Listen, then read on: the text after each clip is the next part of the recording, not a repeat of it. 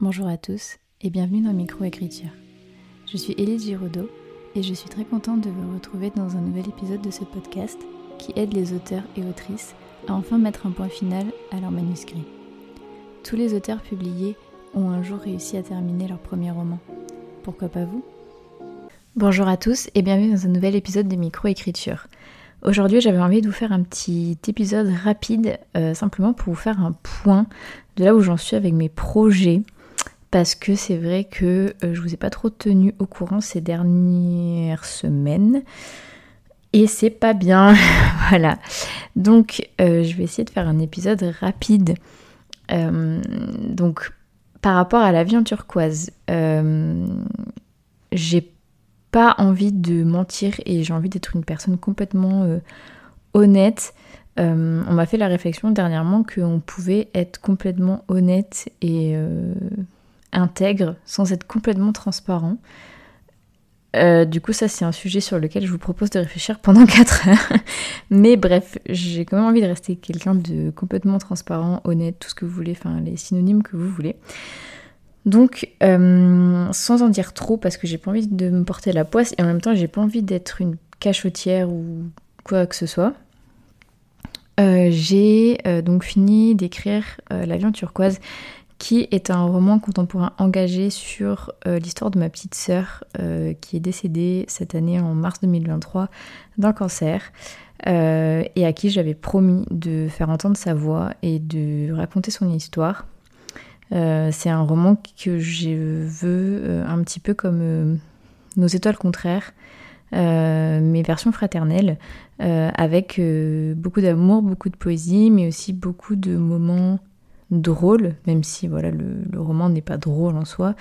Euh, mais euh, toutes les personnes qui l'ont lu ont passé un, je vais pas dire un agréable moment de lecture, mais ont beaucoup beaucoup aimé.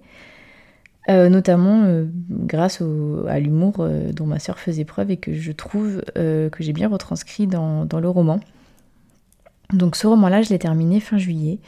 Euh, je l'ai envoyé à une personne qui m'est très chère, euh, qui euh, ne l'a pas encore terminé, mais qui m'a donné pas mal de conseils éditoriaux.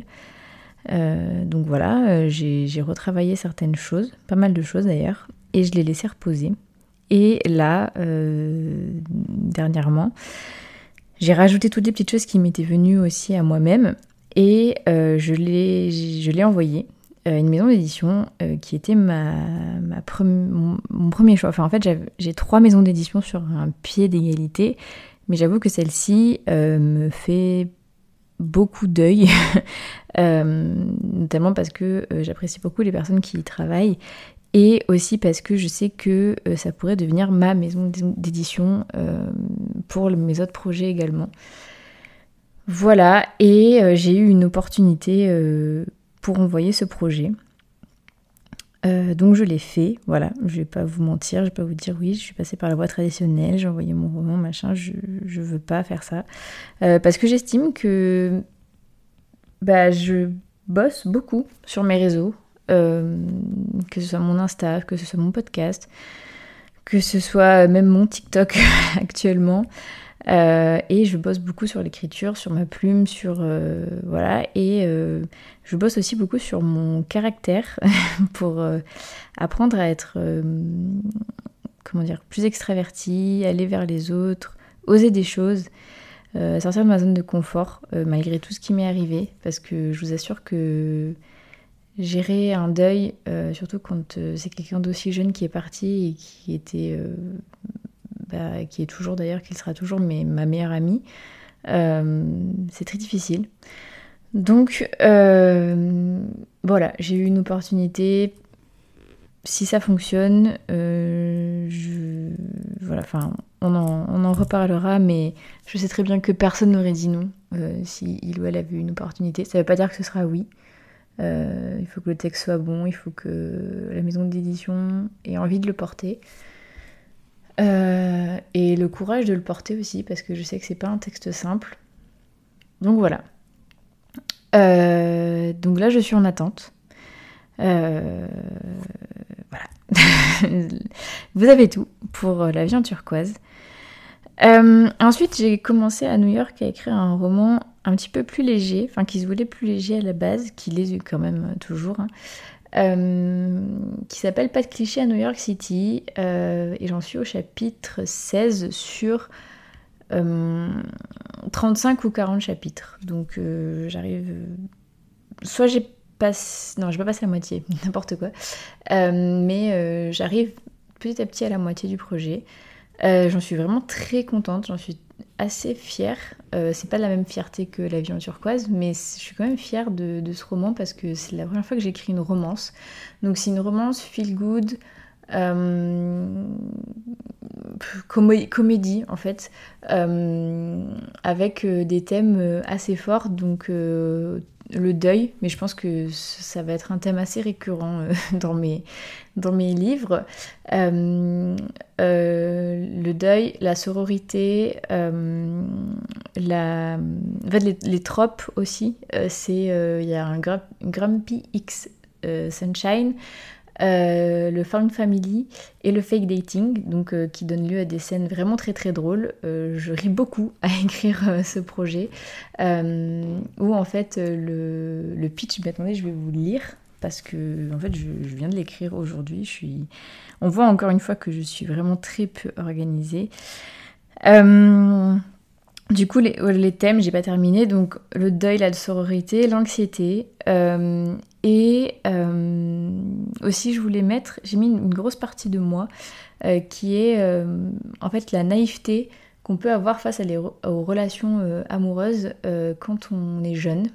parce que c'est quelque chose qui m'a touchée de près.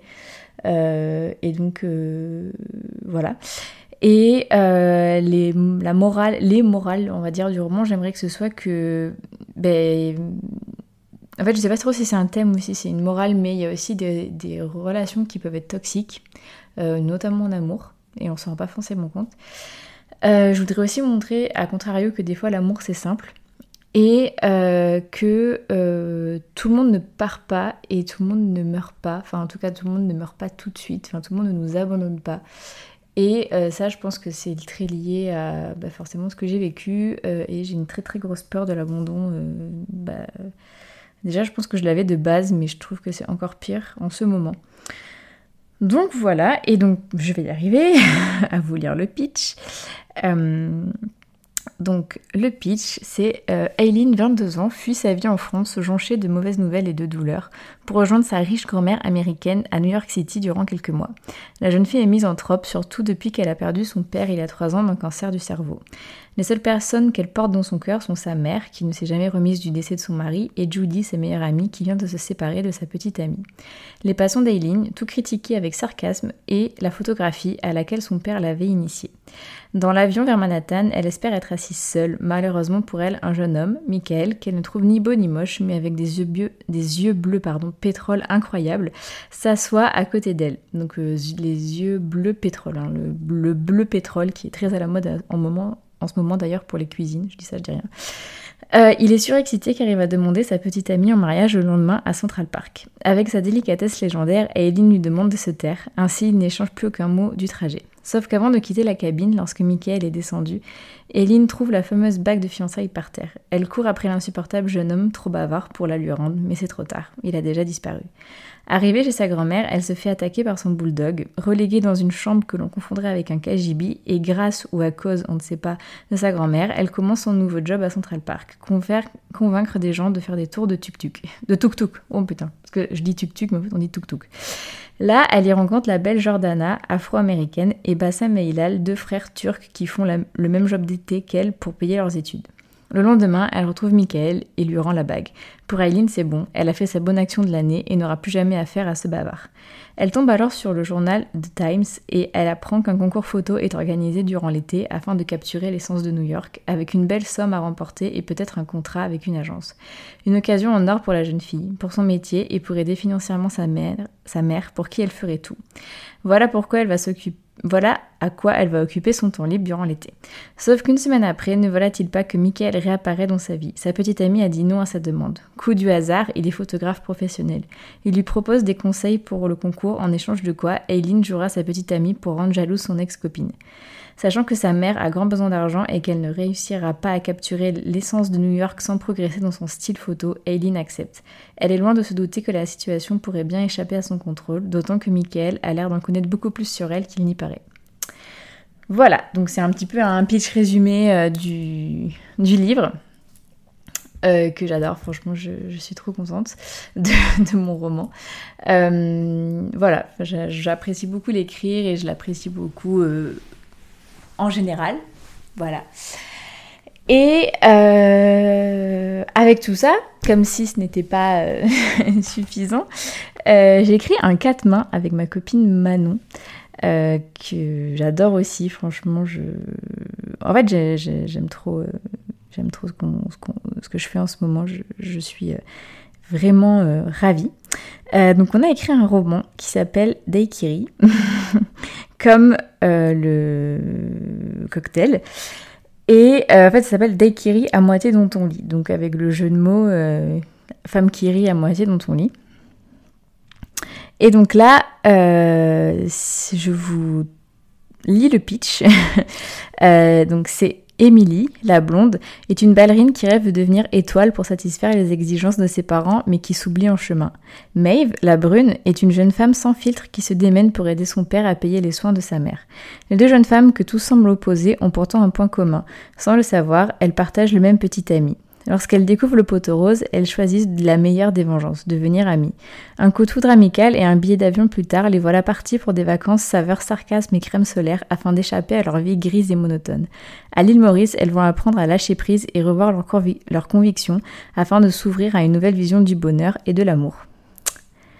Voilà, voilà. et euh, en fait, euh, on voudrait dire que, enfin, dans ce roman, euh, je vais pas trop détailler euh, les tropes, mais on va dire que, ou les thèmes, mais on va dire que c'est vraiment, on va dire, il y a un enemies, enemies to friends, il y a, euh, comment dire, vraiment, c'est un roman d'été qui sont bons, le sarcasme et la crème solaire, comme on a dit dans le pitch, et euh, mais c'est quand même un roman qui se veut feel good euh, par son humour, son amitié, mais qui aborde aussi des thèmes plus durs comme l'adultère, les troubles alimentaires, la découverte de son soi profond, la sororité vraiment qui est prépondérante aussi. Ça me tient à cœur beaucoup en ce moment d'écrire sur la sororité parce que euh, je suis vraiment euh, dans une phase où j'ai des, des, amis, chose qui ne m'était pas arrivée depuis très longtemps. Euh, et, et, voilà. Donc ça, c'est le roman que j'écris avec Manon. Et du coup, bah, c'est ça, mes projets actuellement. pour ceux qui me suivraient depuis très longtemps, j'avais aussi un projet de, fantasy qui s'appelle Idélia. C'était une saga en trois tomes. Euh, elle, je sais pas encore quand est-ce que je vais la reprendre parce que bah, je suis plus en mode contemporain avec beaucoup de choses à dire et je sais déjà que le prochain roman que je vais écrire, ça sera encore un contemporain. Enfin, donc quand j'aurai terminé, euh, donc si j'arrive à publier L'avion turquoise, ça c'est vraiment mon objectif de vie. Euh, pour moi, c'est bon, je pourrais mourir tranquille, comme dirait, comme il disait dans la Coupe du Monde 98. Enfin, c'est bon si si j'arrive à publier la en turquoise, euh, c'est bon. J'ai réussi mon objectif de vie, j'aurais rendu ma sœur immortelle à travers les pages d'un livre. Et c'est tout ce que je demande, vraiment. Euh, si ces romans-là que je suis en train d'écrire peuvent plaire euh, à la même maison d'édition que pour La en turquoise, si ça rentre dans leur ligne édito ou à d'autres maisons d'édition, notamment signées avec Manon, ce serait incroyable. Euh, ben, ce serait vraiment que du plus.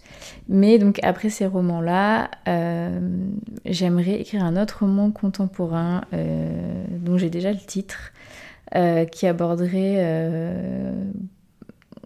mes années d'études avec beaucoup de thèmes assez durs, mais que je voudrais aussi écrire sur le ton de, de l'humour et du, du, sarcasme pour pas que ce soit trop lourd à lire. Je pense que c'est un... J'ai un peu la sensation d'avoir retrouvé ma plume avec cette manière d'écrire, euh, à voir si un jour ça évoluera ou pas. Mais euh, en tout cas, j'ai des bons retours dessus, donc euh, voilà, je suis contente. Et après tout ça, j'ai énormément d'idées de romans. Peut-être écrire encore des romans si j'arrive à bien maîtriser mon, slow burn dans, dans Pat à New York City. Ou alors peut-être passer sur du policier, ou alors revenir à la fantaisie. Je sais pas, mais en tout cas, je vous tiendrai au courant, bien sûr. Et dernière chose, dernière annonce, euh, je participe à Molanta. Donc Molanta, si euh, vous êtes euh, pas forcément hyper connecté sur Instagram, c'est pas grave. C'est en fait un challenge d'écriture qui est organisé par Margot de Seine, notamment connue pour avoir publié Absolu aux éditions Big Bang, pardon, chez Brajlon.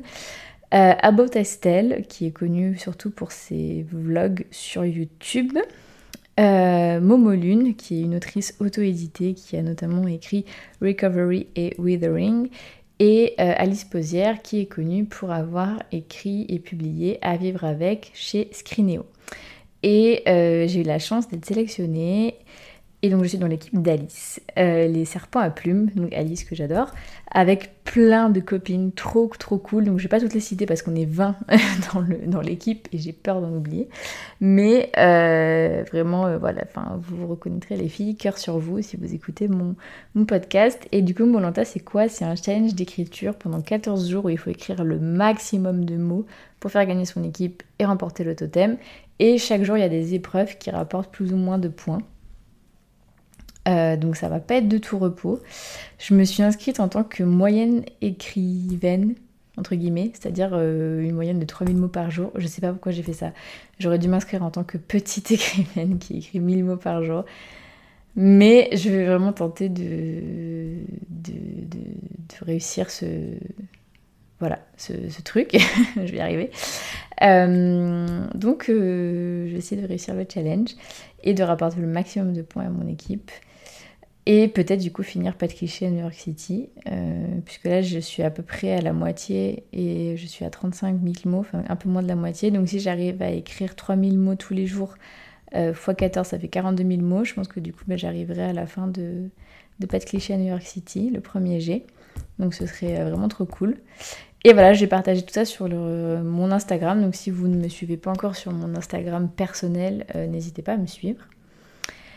Et voilà, c'était le point de situation. Euh, j'espère peut-être vous reprendre la prochaine fois pour vous faire un bilan de Molanta ou pour vous annoncer peut-être une bonne nouvelle pour la viande sur quoi, s'il vous plaît, priez de toutes vos forces pour que une maison d'édition me dise oui, et notamment celle qui l'a entre les mains en ce moment.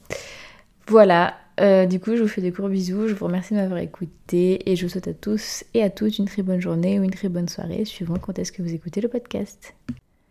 Merci beaucoup à tous pour votre écoute. N'hésitez pas à noter le podcast sur la plateforme sur laquelle vous l'écoutez et à y laisser un commentaire si vous le pouvez. Cela m'aide énormément au référencement et à faire connaître le podcast. Si vous voulez venir témoigner d'une expérience qui vous est arrivée en tant qu'auteur ou autrice, ou bien nous faire part d'une difficulté que vous avez réussi à surmonter pour l'écriture de votre premier jet, n'hésitez pas à m'écrire sur Instagram ou bien à l'adresse mail elise.giraudot.contact.gmail.com. À bientôt